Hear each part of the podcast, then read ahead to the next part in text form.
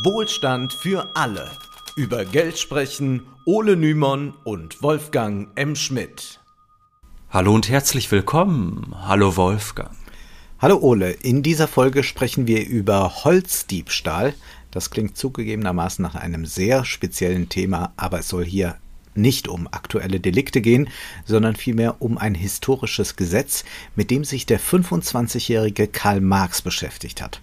Warum ist das heute noch interessant? Nun, wir können an dem Fall studieren, wie die bürgerliche Eigentumsideologie funktioniert und welche Rolle der Staat dabei spielt.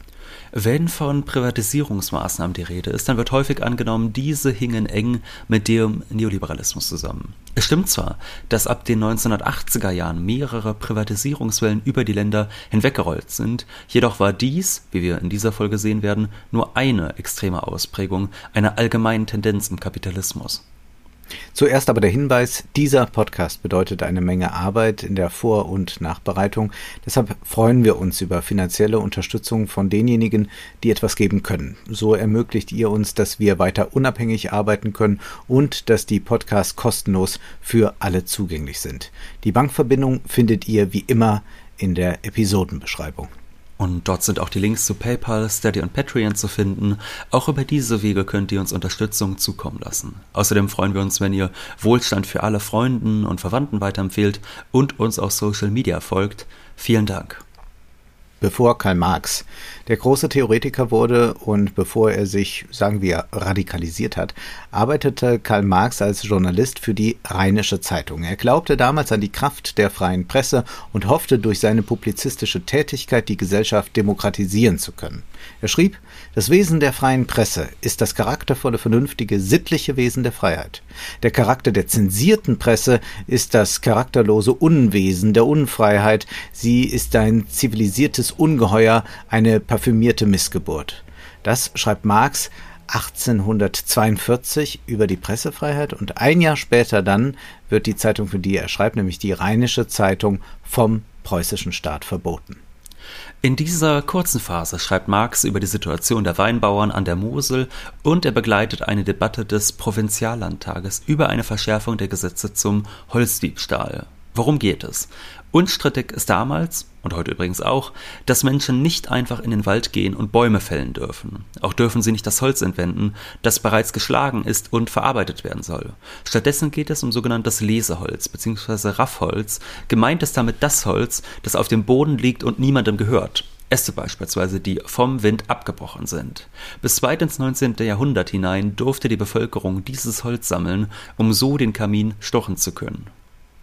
Die Armut war groß und dieses Raffholz war für viele Menschen existenziell wichtig, um überhaupt heizen zu können. Es handelte sich dabei um ein Gewohnheitsrecht, das über mehrere Jahrhunderte hinweg eigentlich nicht in Frage gestellt wurde. Warum sollte nicht jeder was vom Wald haben. Gewiss gehörten die Wälder immer Gemeinden, Fürstentümer, einzelnen Personen, aber noch war die bürgerlich-kapitalistische Eigentumsordnung nicht etabliert. Nun aber gab es in den 1840er Jahren die Bestrebung, das Sammeln von Raffholz zu verbieten und die Zuwiderhandlung unter Strafe zu stellen. Pars pro toto können wir hier an der Debatte um den Holzdiebstahl nachvollziehen, wie sich eine neue Ordnung durchsetzte. Marx schildert zunächst, dass man darüber diskutierte, ob man ein derartiges Delikt überhaupt als Diebstahl bezeichnen sollte. Marx beherrscht schon sehr früh den spöttischen Ton, der viele Passagen seiner späteren theoretischen Arbeiten auszeichnen wird.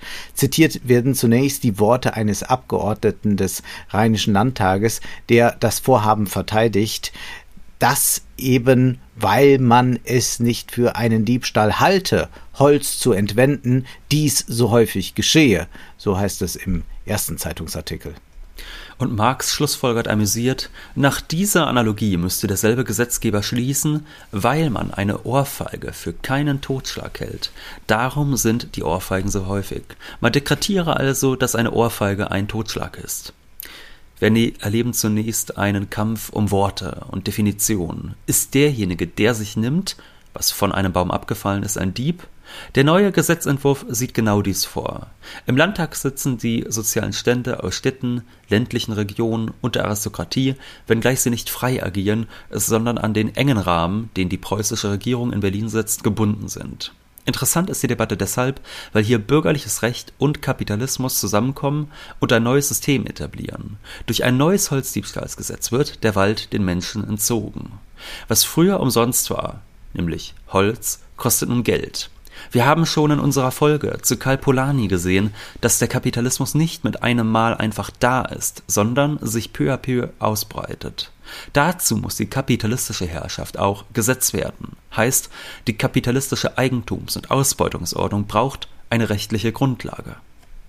Und mit Polanyi haben wir erklärt, wie erst der Wegfall von Verordnungen, die die Bevölkerung vor Armut schützen sollten, dazu führt, dass die Menschen zur Arbeit gezwungen werden, wodurch sie infolgedessen ein äh, wodurch sich infolgedessen ein freier Arbeitsmarkt bilden kann. Eigentum wiederum entsteht erst durch eine Verrechtlichung. Dieser gehen Machtkämpfe und politische Entscheidungen voraus. Denken wir an den Wohnungsmarkt aktuell. Erst wenn Städte und Kommunen Wohnungen und Boden dem freien Markt überlassen, ist daraus ein Geschäft zu machen. Überlegungen über das Eigentum spielen bei der Entstehung der bürgerlichen Gesellschaft im Industriezeitalter eine wichtige Rolle. Das sieht man auch an einer gewissen Publikationsdichte.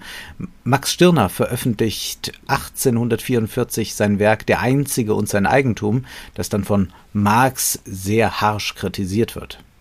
Vier Jahre zuvor erschien Joseph Proudhons Schrift Was heißt Eigentum, in der die berühmte Formel Eigentum ist Diebstahl zu lesen ist. Wir werden gleich sehen, dass Marx Überlegungen zum Holzdiebstahl sich mitunter mit den Proudhons decken. Erst ein paar Jahre später vollzieht Marx den Bruch.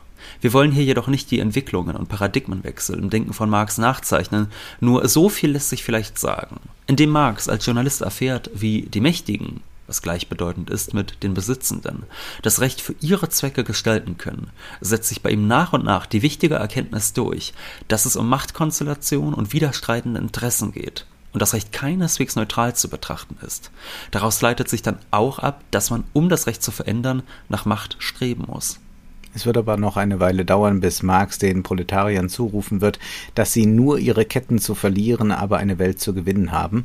Bleiben wir bei dem konkreten Gesetzesvorschlag, der 1842 verhandelt wird. Diskutiert wird dabei auch über ein angemessenes Strafmaß. Zu lesen ist über einen Abgeordneten, da sich die Strafe bis zu langem Gefängnis steigern könne, so führe eine solche strenge Leute, die sonst noch auf gutem Wege wären, gerade auf den Weg des Verbrechens. Das geschehe auch dadurch, dass sie im Gefängnis mit Gewohnheitsdieben zusammenkamen. Er halte daher dafür, dass man das Sammeln oder Entwenden von trockenem Raffholz bloß mit einer einfachen Polizeistrafe belegen solle. Überlegt wird hier, ob man bei zu harten Strafen eigentlich mehr Kriminalität produziert. Dies folgt bereits der Kosten-Nutzen-Rechnung. Nicht mehr wird grundsätzlich in Frage gestellt, warum totes Holz eigentlich jemandem anstatt allen gehören sollte. Marx legt die Logik dieser neuen Gesetzgebung sehr detailliert bloß, wenn er zunächst bemerkt, um grünes Holz sich anzueignen, muss man es gewaltsam von seinem organischen Zusammenhang trennen. Wie dies ein offenes Attentat auf den Baum, so ist es durch denselben ein offenes Attentat auf den Eigentümer des Baumes. Heißt also, dem Baum Gewalt antun darf nur der Eigentümer. Dies ist bis heute so. Zwar gibt es private Waldfläche, die nicht einfach gerodet werden darf, aber die Verfügungsgewalt liegt immer noch stark in den Händen des Eigentümers. Und bei Tieren ist das ja mit Abstrichen ähnlich, auch wenn dort die Gesetze strenger sind. Wer zum Beispiel ein Haustier verdursten lässt, der bekommt es mit der Polizei zu tun. Bei einer Zimmerpflanze geschieht nichts. Weiter erklärt nun Marx, wird ferner gefälltes Holz einem Dritten entwendet, so ist das gefällte Holz ein Produkt des Eigentümers. Gefälltes Holz ist schon formiertes Holz. An die Stelle des natürlichen Zusammenhanges mit dem Eigentum ist der künstliche Zusammenhang getreten. Wer also gefälltes Holz entwendet, entwendet Eigentum. Erstaunlich an dieser Ausführung ist, dass Marx hier bereits von der Verwandlung des Baumes in formiertes Holz spricht, die durch menschliche Arbeit ermöglicht wurde. Es wandelt sich die Natur, nämlich der Baum, in die wahre Holz. Nun kommt Marx auf das herumliegende Holz zu sprechen, das bislang von jedem aufgesammelt werden durfte. Beim Raffholz dagegen wird nichts vom Eigentum getrennt.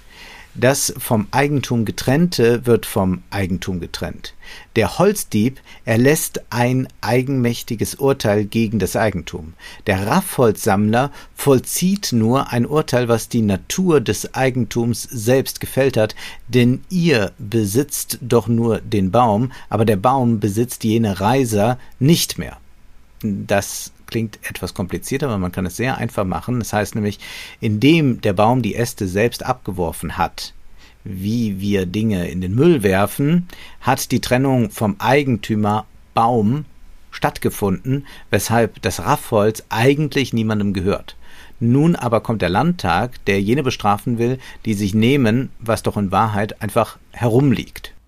Von dieser Differenzierung ausgehend hebt Marx jetzt zu einem Sprung an, um abstrakt über Eigentumsverhältnisse zu reflektieren. So wenig es euch gelingen wird, den Glauben zu erzwingen, hier ist ein Verbrechen, wo kein Verbrechen ist, so sehr wird es euch gelingen, das Verbrechen selbst in eine rechtliche Tat zu verwandeln. Ihr habt die Grenzen verwischt, aber ihr irrt, wenn ihr glaubt, sie seien nur in eurem Interesse verwischt. Wir haben eben schon festgestellt, dass es sich um recht willkürliche Sitzungen handelt, bei denen Machtinteressen die Hauptrolle spielen. Das aufsteigende Bürgertum will sein Eigentum schützen und daraus Profite generieren. Dem steht selbstredend alles, was gratis ist, im Wege. Wir können diese Vernichtung des öffentlichen Raums heute überall sehen. In den meisten Städten kann man, will man sich setzen, dies nur in privatwirtschaftlichen Sphären wie Restaurants und Bars tun. Auch Erholungsgebiete oder Sehenswürdigkeiten sind oft nur gegen Eintritt zu betreten. Marx schreibt nun über diese Willkür des bürgerlichen Rechts, das Volk sieht die Strafe, aber es sieht nicht das Verbrechen. Und weil es die Strafe sieht, wo kein Verbrechen ist, wird es schon darum kein Verbrechen sehen, wo die Strafe ist. Indem ihr die Kategorie des Diebstahls da anwendet, wo sie nicht angewendet werden darf, habt ihr sie auch da beschönigt, wo sie angewendet werden muss. Und hebt sich diese brutale Ansicht, die nur eine gemeinschaftliche Bestimmung in verschiedenen Handlungen festhält und von der Verschiedenheit abstrahiert, nicht selber auf? Wenn jede Verletzung des Eigentums ohne Unterschied, ohne nähere Bestimmung Diebstahl ist, wäre nicht alles Privateigentum Diebstahl? Schließe ich nicht durch mein Privateigentum jeden Dritten von diesem Eigentum aus? Und damit sind wir mit einem Mal bei Proudhons Diktum Eigentum ist Diebstahl. Marxens Argumentation ist clever. Das Volk, das nun das Holzsammeln verboten bekommt, sieht die Strafe, die droht, aber sieht das Holzsammeln ja nicht gleich als Verbrechen an. Vielmehr kann das Gesetz dazu führen, dass plötzlich dem Volke die Eigentumsideologie als solche transparent wird. Wenn die Mächtigen alles, was sie wollen, als Privateigentum deklarieren können, folgt daraus auch, dass alles Privateigentum auf Diebstahl beruht. Der frühe Marx nimmt hier in Teilen vorweg, was er später im Kapital zur ursprünglichen Akkumulation ausführen wird. Außerdem schwingt in der Dialektik der Argumentation schon mit, dass erst die Bourgeoisie ihren Gegner, nämlich die besitzlosen Arbeiter, als Klasse hervorbringt. Wir kennen diese Argumentation von Polanyi, der aufzeigt, wie sich durch die Abschaffung der feudalen Armenunterstützung nicht nur die Verelendung ausbreitet, sondern sich mit den Verelendeten eine neue Klasse bildet. Marx erklärt, man schneide die Armen vom alten Recht ab so sei man auch mit den Klöstern verfahren, die man zu Recht säkularisiert habe, jedoch seien die Armen, die zuvor Unterstützung von den Klöstern erhielten, plötzlich auf sich allein gestellt. In feudalen Zeiten gab es schwankende Formation des Eigentums, was sich am Raffholz besonders gut sehen lässt. Gemeint ist damit, dass es sich um ein Gut handelt, das nicht klar als Privateigentum und auch nicht klar als Gemeineigentum klassifiziert ist. Eben weil sich noch kein bürgerliches Recht herausgebildet hatte, weil es Gewohnheitsrechte gab, die nicht hinterfragt wurden, gab es mitunter für Arme einen gewissen Spielraum und mit Armen meinen wir hier immerhin den überwiegenden Teil der Bevölkerung. Nun will Marx jedoch nicht zurück in feudale Zeiten. Er sieht die Herausbildung des modernen Rechts durchaus als etwas Positives, weil nun nicht mehr Glück oder Zufall oder Gutdünken darüber entscheiden, wem was zusteht. Erst durch definitorische Schärfe im Recht kann man auch für seine Rechte streiten. Hierin liegt die Möglichkeit, dass auch die besitzlose Klasse sich das Recht auf, beispielsweise die Nutzung des Waldes, erkämpfen könnte. Marx will also nicht am alten Gewohnheitsrecht festhalten, aber er kritisiert, dass die besitzende Klasse ihr Gewohnheitsrecht nun in Gesetze verwandelt und dabei das Gewohnheitsrecht Recht der Armen aushebelt. Marx kommt auch kurz auf das Sammeln von Waldbeeren zu sprechen. Im Landtag gibt ein Abgeordneter zu bedenken, dass in seiner Gegend die Früchte schon Handelsartikel seien, die geerntet und nach Holland verschifft werden. Folglich würde auch hier Diebstahl vorliegen, wenn Arme sich an den Beeren gütlich tun oder sie sogar sammeln, um sie irgendwo zu verkaufen. Marx bemerkt dazu, man hat es wirklich schon an einem Ort so weit gebracht, aus einem Gewohnheitsrecht der Armen ein Monopol der Reichen zu machen. Der erschöpfende Beweis ist geliefert, dass man ein Gemeingut monopolisieren kann. Es folgt daher von selbst, dass man es monopolisieren muss. Die Natur des Gegenstandes verlangt das Monopol, weil das Interesse des Privateigentums es erfunden hat. Der moderne Einfall einiger geldfuchsenden Handelskrämer wird unwiderleglich, sobald er Abfälle dem urteutonischen Interesse von Grund und Boden liefert. Interessant ist nun, wie Marx die Entschädigung beim Holzdiebstahl einordnet. Der Waldeigentümer erhält nach einem Vorschlag im Landtag eine dreifache Entschädigung. Erstens den Wert des gestohlenen Holzes, zweitens die Strafzahlung des Diebes und drittens einen besonderen Schadensersatz. Das heißt, der Waldeigentümer verdient nun plötzlich prächtig dran, wenn es Holzdiebe gibt. Marx verwendet bei der Erläuterung der Entschädigung ein Wort, das uns hellhörig machen sollte. Er schreibt, das Verbrechen wird zu einer Lotterie, in welcher der Waldeigentümer, wenn das Glück will, sogar noch Gewinnste, also Gewinne ziehen kann. Es kann sich ein Mehrwert ergehen, aber es kann auch der Waldeigentümer, der schon den einfachen Wert erhält, durch die vier, sechs oder achtfache Strafe ein Geschäft machen. Erhält aber außer dem einfachen Wert noch besonderen Schadenersatz, so ist die vier, sechs oder achtfache Strafe jedenfalls reiner Gewinn. Das ist noch nicht ganz der spätere Begriff vom Mehrwert, der den Wert meint, den der Arbeiter durch seine Mehrarbeit produziert und der in die Tasche des Kapitalisten wandert. Aber tatsächlich kann man etwas unorthodox sagen, die Arbeit des Diebes schafft dank des neuen Gesetzes einen Mehrwert für den Waldeigentümer in Form von Tantiemen bzw. Strafen, die fällig werden. Interessant also, dass hier dieser Begriff Mehrwert schon auftaucht. Das erinnert nicht zufällig an Vergütungsmodelle dann auch im Urheberrecht, was hier etabliert wird. Marx schreibt, der Waldeigentümer erhalte durch den Diebstahl eine Rente und weiter heißt es, ein geschickter Feldherr verwandelt er den Angriff auf sich in eine unfehlbare Gelegenheit siegreichen Gewinnes, denn sogar der Mehrwert des Holzes, die ökonomische Schwärmerei, verwandelt sich durch den Diebstahl in eine Substanz. Wichtig ist dabei, dass es der Staat ist, der diesen Profit gewährleistet und mit entsprechenden Schutzbeamten im Wald absichert.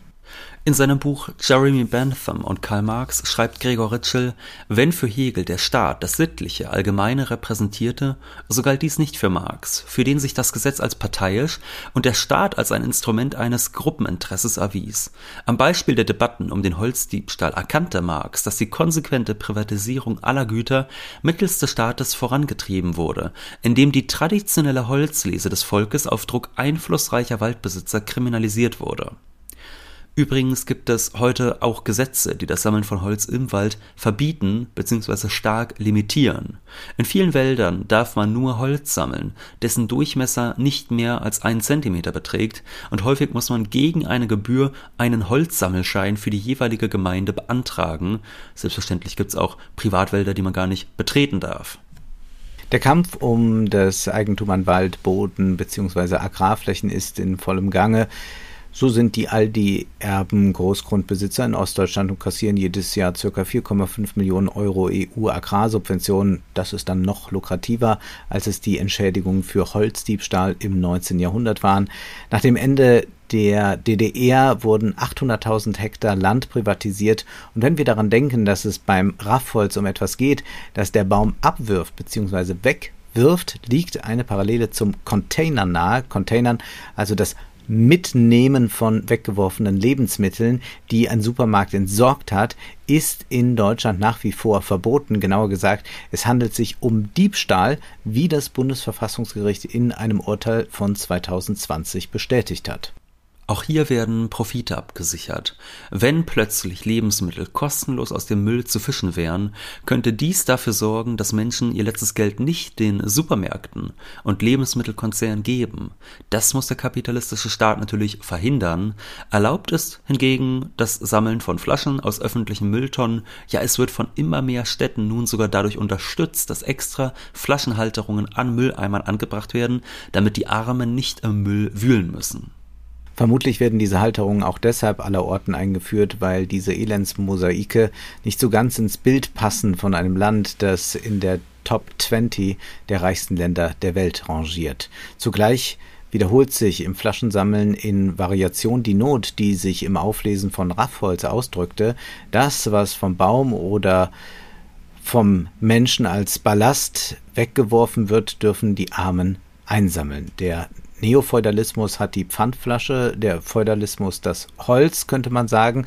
Aber vor ein paar Monaten veröffentlichte die MDR-Sendung Brisant einen Online-Artikel, der aufgrund der steigenden Energiepreise sich dem Phänomen annahm, dass Leute den Wald aufsuchen, um dort Holz zu sammeln für den Kamin. Und in diesem Artikel heißt es dann, ein Wald ist kein unberührtes Stückchen Natur. Jeder Wald gehört jemandem und somit auch das Holz, das auf dem Boden liegt. Entweder ist der Wald im staatlichen oder im Besitz einer Privatperson. Somit macht man sich schnell strafbar, wenn man unerlaubterweise Holz einsammelt und mit nach Hause nimmt. Also so viel hat sich vielleicht gar nicht verändert. Das Thema Eigentum wird uns jedenfalls noch häufiger beschäftigen. Jetzt ist aber erst einmal Schluss für heute, denn Zeit ist Geld. Prosit. Das war Wohlstand für alle. Ihr könnt uns finanziell unterstützen über paypal.me-ole und Wolfgang oder über die in der Beschreibung angegebene Bankverbindung. Herzlichen Dank.